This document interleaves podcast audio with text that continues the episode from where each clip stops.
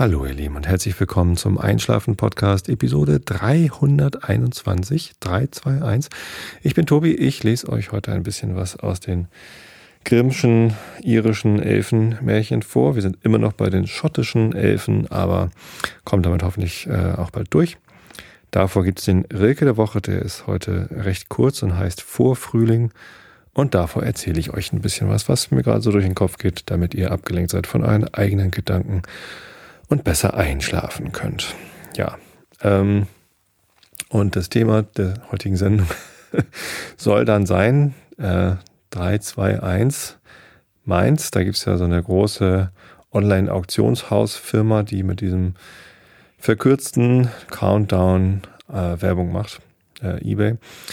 Und es gibt eigentlich gar nicht so viel über eBay zu erzählen. Ich hoffe, dass ich genügend Abschweifung finde, um damit eine Sendung zu füllen. Ähm, also für mich spielt eBay jetzt nicht so eine allergrößte Rolle in meinem Leben. Insofern hoffe ich einfach mal, dass ich irgendwie genug Fleisch finde. Ansonsten gibt es noch so ein paar Geschichten, äh, die ich euch noch so nebenbei erzählen könnte. Eine hatte ich euch ja versprochen und damit fange ich am besten einfach mal an ähm, bevor ich auf eBay eingehe.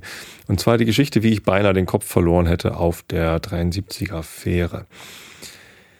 Ja, ich bin letzte Woche Donnerstag äh, wieder mit dem Fahrrad von der Arbeit äh, mit der 73er Fähre nach Wilhelmsburg zur Bandprobe gefahren und entsprechend auch am Freitag drauf ähm, letzte Woche mit dem Fahrrad wieder zur Fähre hin und dann mit der 73er Fähre von Ernst August Schleuse bis zu den Landungsbrücken. So, und am letzten Freitag bin ich auf dieser Strecke der 73er Fähre zum ersten Mal nicht auf so einem Barkassenähnlichen kleinen, niedrigen Schiff ohne Oberdeck ähm, gefahren, sondern da fuhr auf einmal ein etwas höheres Schiff, das eben auch ein Oberdeck hatte, so mit so Stahltischen oben drauf, sodass man eben nach oben gehen konnte. Und das war ganz fantastisch, denn letzter Freitag ähm, war herrliches Wetter in Hamburg. Und ihr könnt das sehen auf meinem Flickr-Fotostream.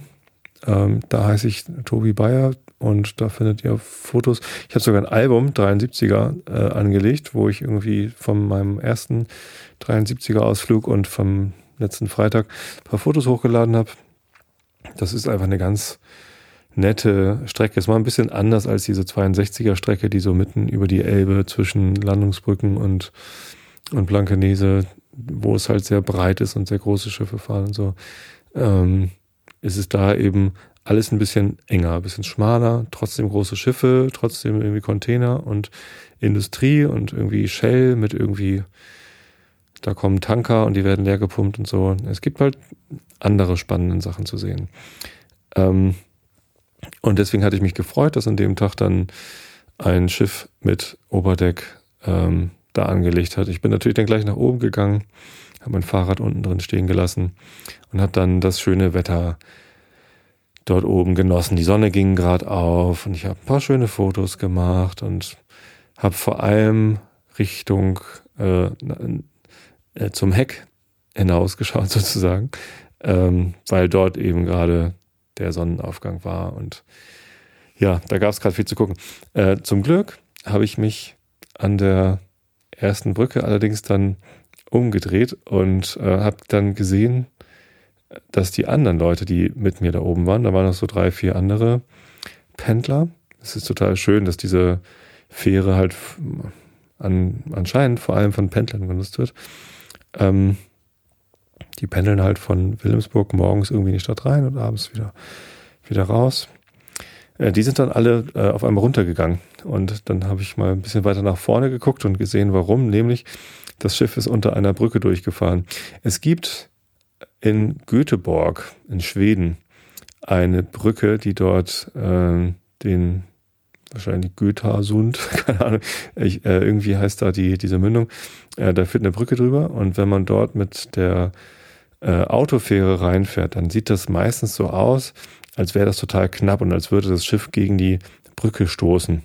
Ne? Und äh, müssen wir den Kopf einziehen und so. Und ähm, ich bin ja schon oft mit dieser Fähre, mit der Familie, dann nach Schweden gefahren Und wir fanden das immer ganz lustig, dann morgens, wenn das Schiff in Göteborg ankommt, ähm, oben ans Deck zu gehen und dann zu gucken, wie wir unter dieser Brücke durchfahren und je nachdem, wie gerade so Wasserstand war oder keine Ahnung was, ähm, sah das halt mal spektakulärer und mal weniger spektakulär aus. Aber es war eigentlich halt immer klar, dass das Schiff da nicht gegenstößt, äh, sonst würde es ja nicht drunter durchfahren. Also, die würden ja anhalten vorher. Hoffentlich. Ähm, Wäre ein bisschen teuer sonst. Ähm, nun fuhr diese 73er-Fähre auf diese Brücke zu äh, und ich konnte ziemlich genau sehen, dass das Schiff drunter durchpassen wird, weil ich ja halt in genau der Höhe war. Also im Gegensatz zu dieser Autofähre, die halt noch einen relativ hohen Aufbau hat und, und da ist dann irgendwie so in zwei, drei Meter über meinem Kopf ist dann noch so ein Radar und so. Das gibt's bei dieser Fähre alles nicht. Da war ich einfach mal mit meinem Kopf der höchste Punkt an dieser Fähre und der Grund, warum die anderen dann von dieser 73er Fähre dann lieber nach unten gegangen sind, zumindest auf die Treppe, war einfach, ähm, dass man dort nicht hätte stehen können. Und für mich war das dann aber schon zu spät. Ich konnte gar nicht mehr äh, zur Treppe hingehen. Ähm, insofern musste ich mich dann einfach mal eben kurz dorthin setzen, den Kopf einziehen, bis wir unter der Brücke durch waren.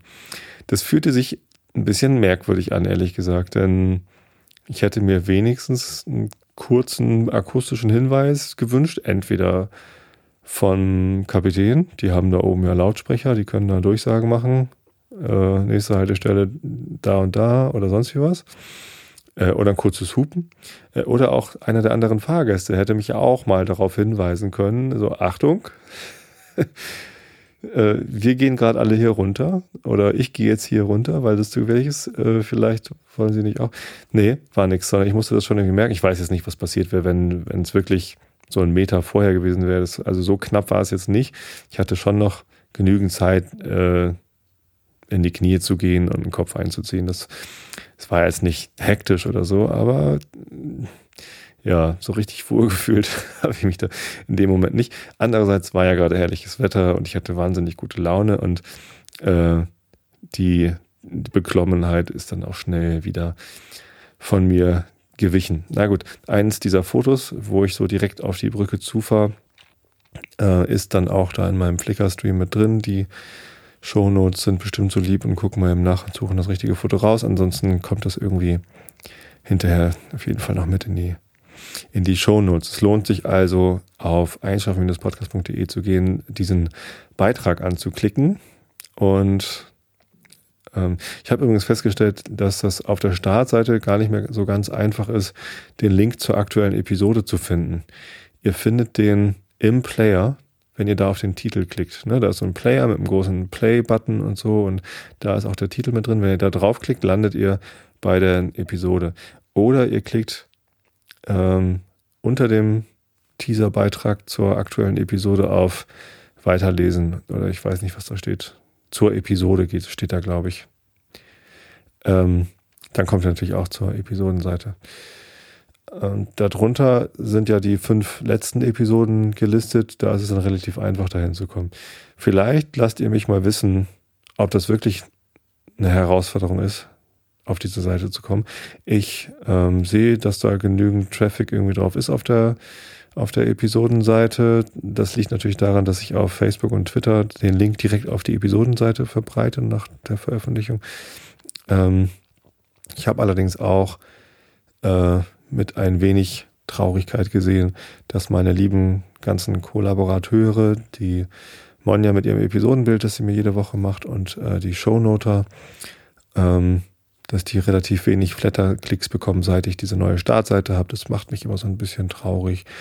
Ich würde mich freuen, wenn ihr da mal auf die Episodenseite geht, dann kurz auf die Flatter-Buttons meiner ähm, Collaborators, Kollaborateure heißt es, an, äh, bei, bei denen, die mir halt geholfen haben, diese Episode so schön reichhaltig zu gestalten, äh, klickt und dann guckt ihr in die Shownotes und findet den Link zu dem Bild, wie ich beinahe meinen Kopf verloren hätte auf der 73er-Fähre. Wie gesagt, es gibt ja noch eine Reihe weiterer Fotos, vor allem auch von unserem schönen Millionengrab Elbphilharmonie, das tatsächlich aus dieser Perspektive der 73er-Fähre wirklich schön aussieht. Kann man nichts sagen. Ähm, so vom Wasser aus gesehen sieht die Elbphilharmonie einfach spektakulär aus. Wenn dann gerade auch noch quasi in einem möglichst äh, stumpfen Winkel äh, dazu die Sonne aufgeht und diese runden Fensterscheiben, die da so eingebaut sind, die sind, die sind alle so verbogen, die Fensterscheiben, äh, so zweite Wahl mäßig. Ähm, wenn die, die spiegeln halt die Sonne so auf, die, also die glitzert halt einfach, die Elbphilharmonie. Und äh, leider sind mir etliche Fotos davon nicht so ganz gelungen, sind unscharf geworden. Aber ein, zwei davon habe ich dann trotzdem hochgeladen. Ähm, das ist wirklich schön. Ja. Genau, insofern ging es mir da auch nicht, war ich auch nicht lange schockiert. Ich bin, als ich ausgestiegen bin an den Landungsbrücken, bin ich kurz zum Kapitän hingegangen. Die sind ja immer zu zweit in dieser Kabine. Warum auch immer man da zu zweit sein muss. Auf der 73er Fähre. Bei der 62er Fähre ist meistens nur einer. Zumindest nur einer, den man sieht. Ähm, da kann man auch nicht so gut in, auf die Brücke gucken. Heißt das Brücke? Wahrscheinlich ist es Brücke, ne? Da, wo der Kapitän das Schiff steuert. Ähm, zumindest standen ja zu zweit dran rum und dann stand ich halt an der Tür und habe irgendwie auffordernd geguckt und dann hat der eine auch mal die Tür aufgemacht. Moin, was willst du denn so ungefähr? Und dann habe ich dem das erzählt, dass ich das begrüßen würde, so als Verbesserungsvorschlag. Ja, nicht, dass ich irgendwie, ich habe auch ganz deutlich gesagt, dass das nur ein Vorschlag ist und dass alles nicht schlimm ist. Ich will mich auch nicht beschweren, sondern habe gesagt, wenn ihr mit diesem Schiff da unter der Brücke durchfahrt, sagt doch bitte einmal kurz oben Bescheid, das wäre total hilfreich. Und dann äh, wollte er zuerst sogar noch so, ja, hm, ja, wir wussten auch noch nicht so genau, ob das passt. Ich so, ja, was fahrt ihr denn dann? Und äh, war ja offensichtlich, dass das irgendwie passt, aber dass das für die Leute da oben eng ist, oder? Ja, schon irgendwie. Ja, dann sag doch einfach Bescheid. Ja, gute Idee. Können wir eigentlich machen. ja, dann mach mal. Nächstes Mal. Ähm, vielleicht schlicht er das ja bei der nächsten Mitarbeiterbesprechung der HVV-Fähren Fahrkapitäne mal vor und wird dann Mitarbeiter des Monats, weil er sich halt äh, nach ganz oben stellt. Oder es fahren jetzt einfach nie wieder diese Fähren mit Oberdeck da unter der Brücke durch. Ähm, das würde ich sehr bedauerlich finden, ehrlich gesagt, weil das eine echt schöne Strecke ist und diese barkassenähnlichen kleinen Schiffe, Rafiki und Nala heißen die, die da meistens fahren, da kann man einfach nicht so schön rausgucken. Ne? Da muss man immer durch eine Fensterscheibe durchgucken die ist immer irgendwie ein bisschen blind oder nass oder doof und dann sieht man halt nicht so viel. Außerdem ist man natürlich höher, wenn man auf so einem Oberdeck ist und einen ganz anderen Blickwinkel. Ja, wenn ihr mal in Hamburg seid und zu viel Zeit habt, dann geht zu den Landungsbrücken und da ganz links auf der ersten Brücke sozusagen, also äh, kurz vor, ich bin jetzt bei der äh, Rigma Rigmas oder bei der Cap San Diego, da fährt die 73er Fähre ab und fahrt einfach mal zur Argentinienbrücke oder noch weiter. Das ist nämlich genau die, die, diese Brücke, da die Argentinienbrücke, kurz hinter der Haltestelle Argentinienbrücke, kommt diese sehr niedrige Brücke und fahrt da mal drunter durch und guckt einfach mal. Da gibt es ein bisschen was zu sehen, so Hafenromantik, würde ich sagen. Es gibt äh, in der anderen Richtung, also von Ernst-August-Schleuse nach äh, Landungsbrücken, da fährt man dann quasi so auf die Elbphilharmonie zu. Und da gibt es einen ganz lustigen Blickwinkel, wo man so einen leicht verfallenen, kaputten, ähm, ja, es ist ein Anlegerpunkt, keine Ahnung, was ist so eine, so eine alte äh, Betonmauer, die aber so kaputt gefallen ist. Die sieht man und direkt dahinter sieht man halt diese Elbphilharmonie. Das ist eine ganz merkwürdige Perspektive, wenn man irgendwie so mit, mit Gras überwucherte, verfallene Hafenanlagen und dahinter dann diese Elbphilharmonie, die gerade neu, frisch gebaut und viel zu teuer. Ähm, hübscher Kontrast ist es einfach. Kann man mal gucken wenn man mal zu viel Zeit hat. Die Fahrt dauert nur eine Viertelstunde. Ich weiß aber nicht, ob man gleich wieder zurückkommt. Da hat man wahrscheinlich noch mal zehn Minuten Aufenthalt an der Ernst-August-Schleuse. Da gibt's jetzt nicht so richtig viel zu gucken. Also man kann dort ein bisschen spazieren gehen auf dem Deich, wo früher mal ein hoher Zaun stand, ähm, der den Freihafen abgetrennt hat. Aber für Nicht-Hamburger, die das nicht kennen, dass dort ein hoher Zaun war, ähm, womit der Freihafen abgesperrt und das, die diese neue Freiheit, dass man einfach so rübergehen kann, äh, dann auch genießen, ist das, glaube ich, recht unspektakulär. Insofern, naja, ich weiß nicht, ob ich das Spazierengehen dort so empfehlen kann. Stehen oben, wenn man an der Ernst-Auge-Schleuse aussteigt und dann da hochgeht, da stehen so ein paar Infoschilder, die kommen, glaube ich, noch aus der Zeit der internationalen Bauausstellung, die dort in Wilhelmsburg stattgefunden hat, äh, dass man ein bisschen mehr touristisches Informationsmaterial an die Straßenränder stellt. Da kann man mal gucken, aber großartig rumlaufen, weiß ich nicht, ob ich das da werde. Wie auch immer, man kann von dort aus äh, relativ schnell in den Vogelhüttendeich kommen. Und wenn man den Realitätsabgleich hört, den ich eben gerade mit Holger Kleid aufgenommen habe, dann weiß man, warum man im westlichen Teil des Vogelhüttendeichs in die äh, gegenläufige Richtung dieser Einbahnstraße mit dem Fahrrad fahren darf und in dem mittleren Teil nicht. Im östlichen Teil ist es übrigens gar keine Einbahnstraße. Dann ergibt sich diese Frage gar nicht. Naja, kommen wir zum eigentlichen Thema äh, eBay. Ich wollte einfach nur mal einen kurzen äh, Rückblick auf meine Zeit, mein Leben mit eBay bringen, obwohl das jetzt irgendwie nicht so eine, eine enge Beziehung war. Ich bin auf eBay gestoßen, das muss irgendwie Ende der 90er, also 99, 2000, so um den Dreh, muss das gewesen sein, dass ich im Informatikum gesessen habe und zum ersten Mal diese Seite entdeckt habe. Ich habe vorhin gerade mal, also direkt vor der Sendung, auf die Wikipedia-Seite geguckt und festgestellt, dass es schon seit 1995 dieses Unternehmen gibt. Die Seite hieß damals noch nicht eBay, sondern die hieß irgendwie anders.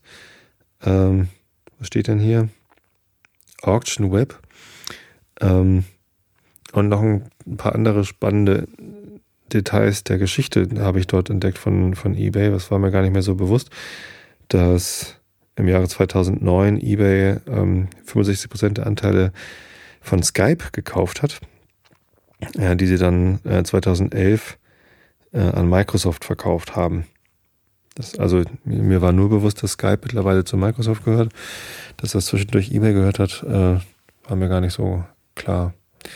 Was ja aber eBay gehört, ist PayPal. Ich habe ja letztens immer mal PayPal gesagt, das ist natürlich komplett falsch. Ähm, das heißt PayPal oder PAL, wie auch immer. Zumindest, ja, ähm, war eBay am, äh, am Anfang tatsächlich so eine, eine, Plattform, wo man dann mal gesehen hat, was, was andere Leute so verkaufen. War äh, tatsächlich so, dass ich vorher diese Zeitschriften, Annoncen Avis gab es oder Sperrmüll oder ja, solche, solche Zeitungen gab es, die sind einmal die Woche erschienen und haben also das, was vorher in der Wochenzeitung oder im Wochenblatt stand, wo man irgendwie auch Anzeigen aufgeben konnte, in Reinkultur. Ne? Es waren halt Zeitungen, dicke Zeitungen, wo halt nur Kleidanzeigen drin waren. Äh, meine Mutter hat das, da habe ich noch zu Hause gewohnt, in diesen Zeitschriften äh, immer ganz gerne mal äh, genutzt, um Kram zu verkaufen, den man nicht mehr brauchte. Und nun gab es das eben auch im Internet und das, als Informatikstudent fand ich das natürlich ganz interessant. Ich glaube, das war eher so Ende der 90er, dass ich drauf gestoßen bin. Ich weiß gar nicht, ob ich das schon promoviert habe oder ob ich noch. Ja, nee, das war noch vorher. Da, da habe ich noch an meinem Diplom gearbeitet. Als ich nämlich ähm, promoviert habe, ähm, da bin ich darauf gestoßen, dass eBay ja noch viel mehr kann als Auktionen. Ja.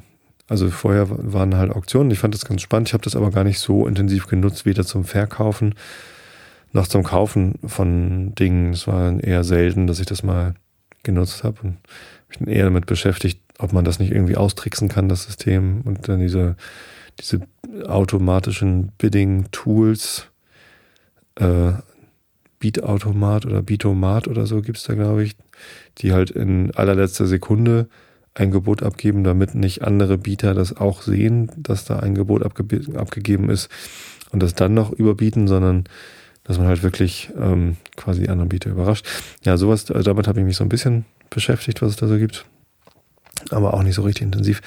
Spannend wurde eBay für mich, als Händler eBay entdeckt haben und äh, per Sofortkauf äh, Sachen angeboten haben. Dann war nämlich auf einmal eBay nicht mehr eine reine Auktionsplattform, sondern ein Warenhaus. Ein, das, was Amazon dann später auch wurde.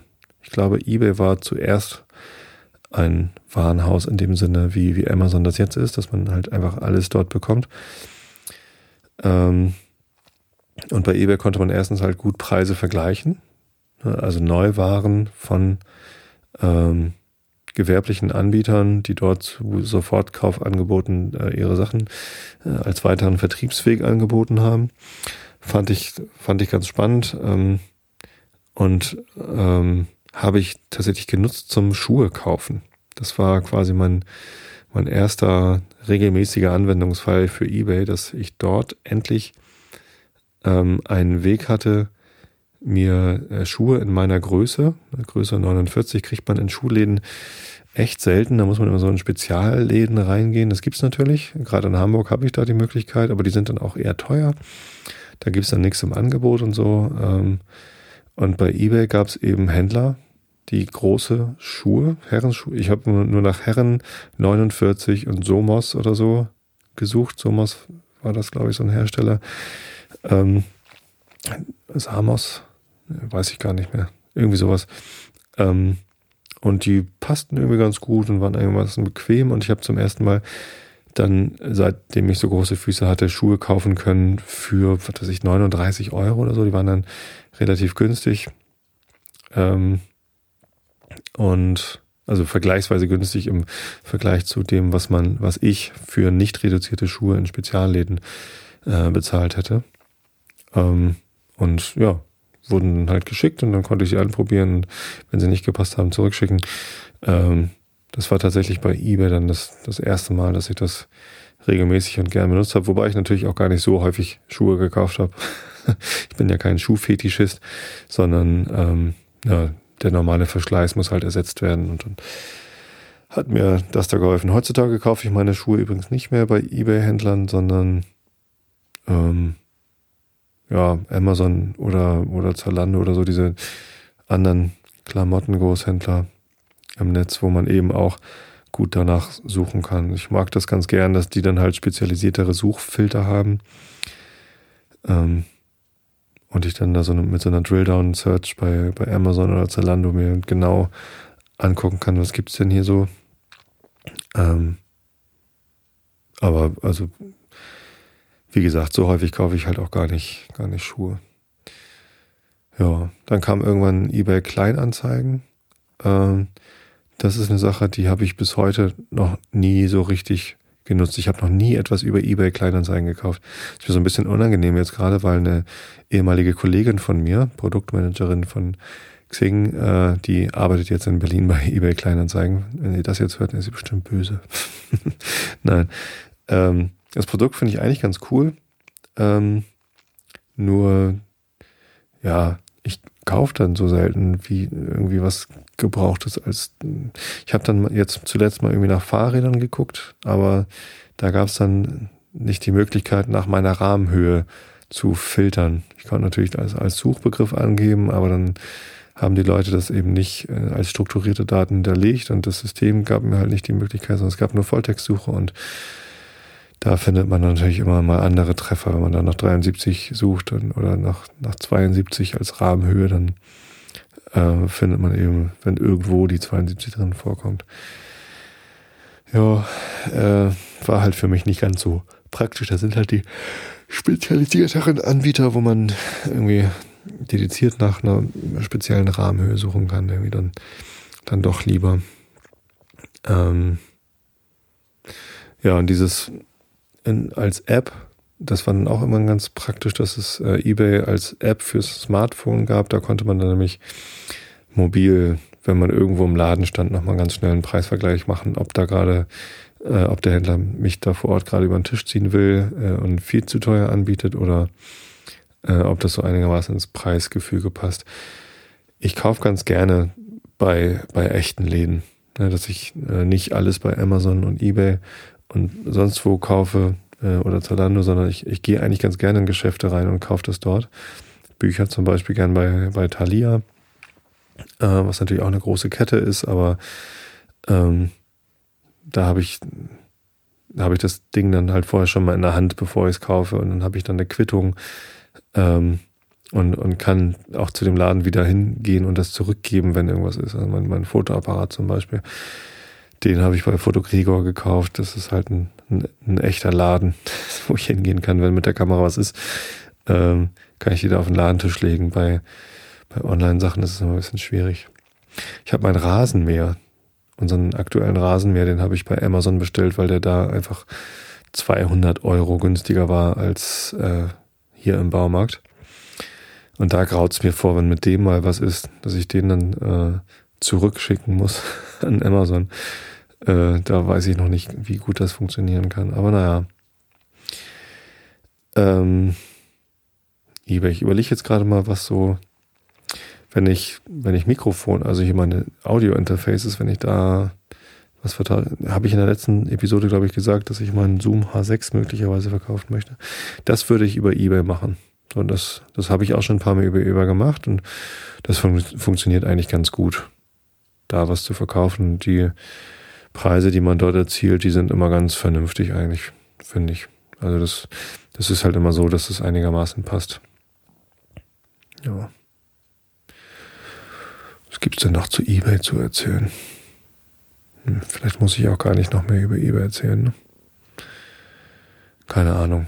Ist nicht so richtig mein Ding. Manchmal gucke ich auf äh, Suchagenten. Stimmt, das wollte ich noch erzählen. Äh, manchmal suche ich so latent nach Dingen, die ich gerne mal hätte, ohne dass ich sie unbedingt brauche. Und zwar hatte ich ja mal die Idee, eine Windkraftanlage selbst zu bauen. Und die Idee war so, dass ich ähm, eine alte Lichtmaschine aus einem Auto nehme. Das ist ja etwas, wo man an etwas dreht und dann kommt Strom raus. Das ist ein Generator. Ähm, und da wollte ich auf diese Lichtmaschine, die wollte ich halt aufrecht hinstellen, sodass die Achse nach oben zeigt. Und da oben drauf wollte ich irgendwie ein eins von diesen Plastikölfässern, äh, wo ich den korrekten Begriff nicht dafür kenne. Äh, so blaue Fässer mit irgendwie einem Deckel drauf, wo irgendwie Flüssigkeiten, nicht unbedingt Öl, sondern ne, irgendwelche Flüssigkeiten, das kann auch ein Wasserfass sein oder sonst was. Äh, halt so wie so ein Weinfass, äh, nur halt aus Plastik. Äh, das wollte ich halt da oben draufstellen und dann aufschneiden mit einer Flex so drei Flügel in die Seitenwand dieses Fasses reinschneiden und das dann irgendwie aufbiegen und ähm, dann quasi aus Müll und Reststoffen irgendwie ein Vertical Axis äh, Rotating, wie heißt das? Turbinen, äh, ja, Windmann. Ein, eine Windkraftanlage mit, mit vertikaler Achse im Gegensatz zu den normalen Windkraftanlagen, diese, diese Windräder, die überall rumstehen, die haben ja eine horizontale Achse. Ähm, Gibt es halt dieses Konzept der vertikalen Achse und das wollte ich einfach mal bauen. Und deswegen hatte ich auf Ebay mal gesucht nach Plastikfass im Umkreis von 50 Kilometern, sodass ich es auch selber äh, suchen kann. Dafür sind die äh, einige Suchfilter bei, bei eBay sind ja schon ganz gut. Die sind zwar nicht spezifisch auf Produkte, aber die sind halt spezifisch auf Art des Verkaufs. Ne? Das, wenn man kein Sofortkaufangebot finden will, dann kann man sagen, ich zeige mir mal nur Auktionen oder ähm, wenn man etwas sucht, was man sowieso nur persönlich abholen kann, wie so ein Plastikfass, das will mir nicht zuschicken lassen, dann sage ich, suche mal bitte nur im Umkreis von 50 Kilometern oder so, dass ich da dem Auto eben hinfahren kann. Ähm, habe ich aber auf eBay nicht gefunden, diese Fässer, und ich wusste auch nicht, wo ich die gebraucht oder irgendwie alt so zum, zum Wegwerfpreis Preis sonst hätte bekommen können.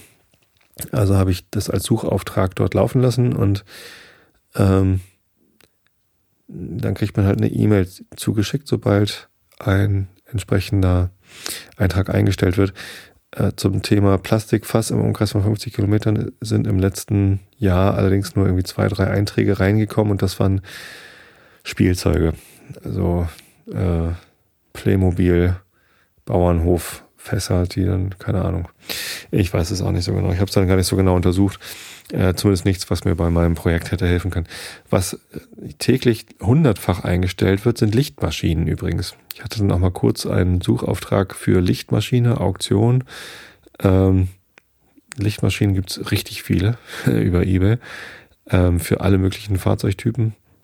War für mein Projekt ja eigentlich irrelevant, welches Fahrzeug dahinter stand.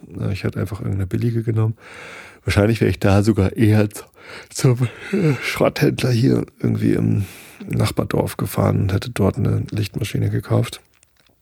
Ähm, ich habe diesen Suchauftrag bei eBay trotzdem eine ganze Weile laufen lassen für Lichtmaschine, Auktionen. Ähm, einfach weil ich das gut fand, täglich eine E-Mail zu bekommen von eBay, die mich daran erinnert hat, dass ich das tun will, dass ich das endlich mal kaufen will und ausprobieren will, ob das überhaupt geht. Meine Idee von einer Tonnenenergie. Ich habe sogar die, die Domain tonnenenergie.de äh, reserviert, weil das ja quasi ein Schritt weiter als Sonnenenergie ist. Von S zum T ist ja nur ein Schritt. Äh, und Sonnenenergie ist out, Tonnenenergie ist in, sollte mein Slogan werden. Äh, naja, so richtig ausgereift war das noch nicht. Ähm, und ich weiß auch gar nicht, ob man tatsächlich aus Müll einen solchen windgetriebenen Stromgenerator erzeugen kann. Habe ich leider nicht rausfinden können. Es gehört zu der Art von Projekten, die ich äh, jetzt mal bewusst auf die ganz lange Bank schiebe. Jetzt, wo ich äh, wieder eine Fünf-Tage-Woche habe, ähm, habe ich mir auch vorgenommen, solche Sachen, die so schlummern, diese schlummernden Projekte, hatte ich ja letztens eine Episode dazu. Äh, dieses Projekt gehört dazu. Dieses Tonnenenergieprojekt, ähm, das kann eigentlich weg. Die Domain kann eigentlich auch weg. Könnte ich eigentlich mal abbestellen. Weil ich da definitiv äh, in absehbarer Zeit nicht dazu kommen werde, das weiter zu verfolgen. Und ich glaube nicht, dass wenn ich irgendwann mal Urlaub mache, dass ich diesen Urlaub dann damit verbringe, äh, Lichtmaschinen vom Schrotthöker zu holen, um dort dann äh, Plastikfässer drauf zu schrauben. wahrscheinlich funktioniert das sowieso überhaupt nicht so, wie ich mir das vorstelle. So eine Lichtmaschine braucht wahrscheinlich viel zu viel äh, Schwung, um gedreht zu werden. Wenn ich mir vorstelle, da ist halt der Motor, der dann irgendwie über, ein, über so einen Keilriemen, nee, über so ein Band das irgendwie antreibt. Ja, ist vielleicht ein bisschen naiv. Aber macht nichts. Ich bin ja gerne naiv. Ähm, und ich fände das toll, wenn es vielleicht einer von euch macht und mir Bescheid sagt, dass es nicht geht. Meldet euch ruhig. Na gut. Ähm, also Suchaufträge bei eBay sind toll und ja, und diese ein, ein, ein ganz guter Suchfilter ist übrigens, wenn man wissen will, was eine Sache gerade wert ist. Ne, wenn man hat ein, man hat ein gebrauchtes Ding, zum Beispiel habe ich jetzt diesen Zoom H6, der ist jetzt gebraucht seit einem Dreivierteljahr oder so. Ich habe den ja noch gar nicht so lange. Und stelle jetzt halt fest, ich brauche den gar nicht. Also natürlich ist es schön, ein mobiles Aufnahmegerät zu haben, aber ich nehme gar nicht mobil auf. Also ich laufe damit nie rum. Äh, ganz, ganz selten zumindest. Als ich vor anderthalb Jahren mit meiner Tochter die Klugschieders Episode 13 war das, glaube ich, oder 10 oder so, äh, im Desi aufgenommen habe. Da bin ich dann mal damit rumgelaufen. Das ist aber echt selten, dass ich sowas mache. Und dafür kann man sich vielleicht ein günstigeres mobiles Aufnahmegerät kaufen. Und auch die vier ähm, XLR-Eingänge, die ich da drin habe, für externe Mikrofone und auch das wechselbare Mikrofon für vorne drauf, das sind alles so viele Möglichkeiten. Das ist zwar alles ganz toll und hat tolle Qualität, aber ich brauche das gar nicht. Ich nutze das gar nicht. Ich habe da die meiste Zeit einen XLR-Eingang im Betrieb ähm, und habe das Ding hier relativ stationär zu Hause.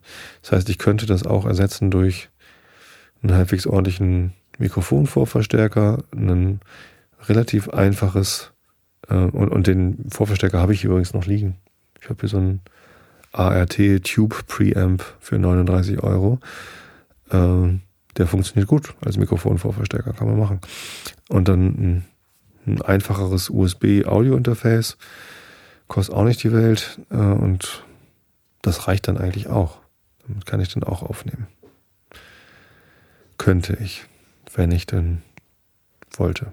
Dann könnte ich diesen 400 Euro, also Neupreis ist halt 399 Euro von dem H6. Ich glaube, das ist auch immer noch so.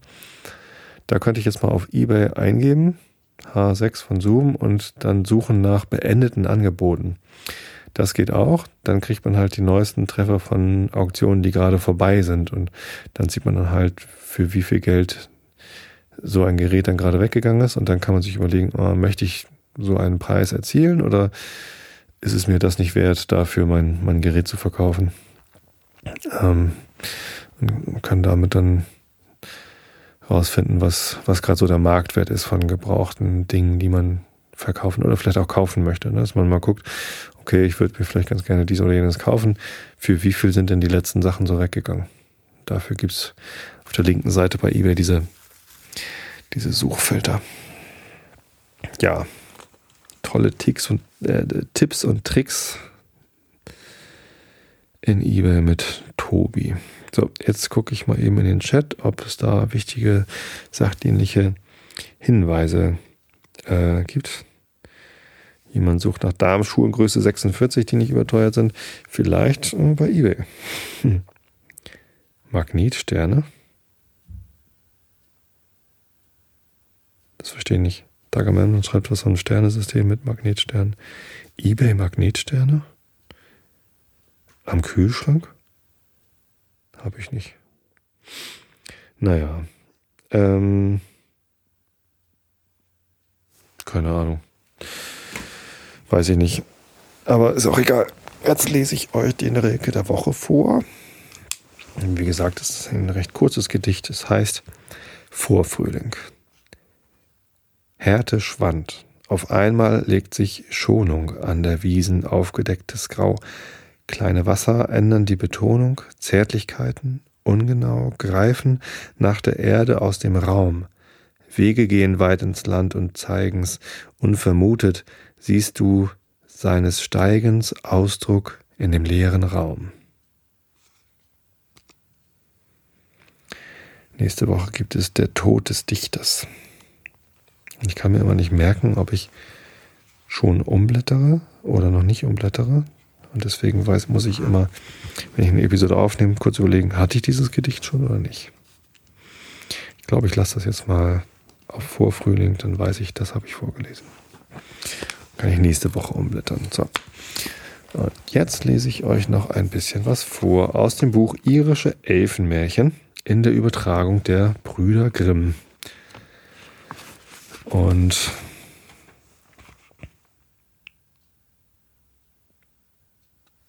vorgelesen hatte ich, glaube ich, das mit den Meerelfen hatte ich schon vorgelesen. Genau. Und da bin ich jetzt beim Brownie angekommen, oder? Ja. Da war ich. Genau, Seite 43 nicht Kapitel 12, sondern Abschnitt 12 von, es ist immer noch die Vorrede, glaube ich.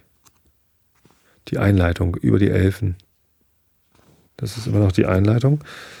Ähm, es geht immer noch um schottische Elfen. Ich gucke mal, wie viel da noch kommt zu schottischen Elfen. Ach, das sind nur noch zweieinhalb Seiten. Danach kommt dann das Wesen der Elfen. Ich glaube, das schaffe ich euch, das jetzt vorzulesen. Den Rest der schottischen Elfen sind wir damit mal durch mit dem Thema. Also Augen zu und zugehört. Zwölftens, der Brownie. Er spricht niemals von seiner Abkunft, doch scheint er im Ganzen betrachtet zu den Elfen zu gehören. Er ist von Gestalt nicht so schlank, aber wohlgewachsen und artig dagegen ihn andere als mager und zottig schildern. Den Namen hat er von seiner besonders braunen Farbe. Er ist arbeitsam, auf den Vorteil seines Herrn bedacht und immer zur Hand nach einigen Tag und, nach und Nacht. Nach anderen liegt er bei Tag in seinem Winkel versteckt und arbeitet bei Nacht. Alles tut er für magere Kost und zuweilen ein abgelegtes Kleidungsstück. Ja, er pflegt bei jeder anderen Belohnung zu verschwinden. Ein so wohlfeiler und nützlicher Diener ist also sehr schätzenswert, aber durch Geld nicht zu erkaufen. Er bleibt bei einer Familie, solange noch ein Glied von ihr lebt und ist daher das Erbstück eines alten und geehrten Stammes.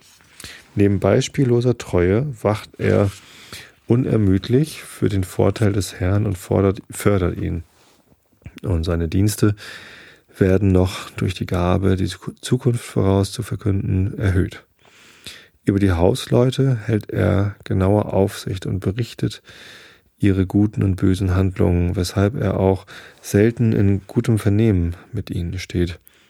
Wird er ihrer Gunst überlassen, so erhält seine Treue aller Wahrscheinlichkeit nach keine sonderliche Belohnung. Will der Herr aber für seinen Vorteil sorgen, so muss er zusehen, dass der Brownie ordentlich Essen und Trinken erhält. Er streckt sich gerne nächtlich ans Feuer, und wenn das Gesinde zu lange bei dem Küchenherd aufbleibt, so fürchtet er, um seinen Platz zu kommen, und erscheint manchmal an der Türe, als müsse er darauf sehen, dass sie zu rechter Zeit sich niederlegen und ermahnt sie, geht zu Bette und verwahrt das Feuer. Eine Familie hatte einen Brownie und als die Hausfrau in Kindesnöten sich befand und der Knecht schnell nach Jedburg reiten und die Wehemutter holen sollte, aber sich nicht sehr beeilte, so schlüpfte der Brownie in den Überrock des Zaudernden, ritt auf dem besten Pferd des Herrn nach der Stadt und nahm die Frau hinter sich. Während der Zeit war die Tweed durch welche sie notwendig setzen mussten, angeschwollen. Der Brownie, schnell wie ein Geist reitend, ließ sich nicht aufhalten. Er stürzte sich samt der erschrockenen alten Frau ins Wasser und kam glücklich mit ihr zu Haus an, wo man ihren Beistand erwartete. Nachdem er das Pferd in den Stall geführt hatte, wo man es nachher in einem sehr traurigen Zustand fand, ging er in die Kammer des Knechts, und da dieser gerade im Begriff war, seine Stiefel anzuziehen, so versetzte er ihm ein paar tüchtige Hiebe mit seiner eigenen Peitsche.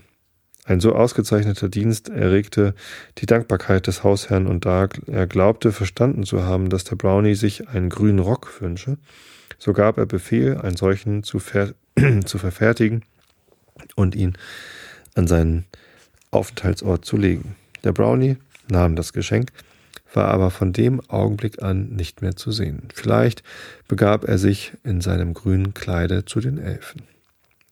Der letzte Brownie, der im Wald von Ettrick bekannt war, wohnte in Botsbeck, einem wilden und einsamen Grund, wo er ungestört lebte, bis die ängstliche Frömmigkeit einer alten Frau ihn auszuwandern nötigte, indem sie ihn, äh, indem sie in seine Wohnung eine Schüssel mit Milch stellte und ein Stück Geld dabei legte. Nach diesem Wink, sich zu entfernen, hörte man ihn die ganze Nacht heulen und schreien, Leb wohl, du liebes Botsbeck welches er auf immer verlassen musste.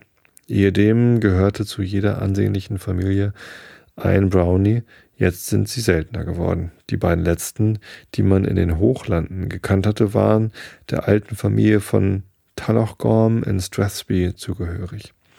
Es war Mann und Frau. Der Mann von heiterer, lustiger Gemütsart neckte oft die Leute.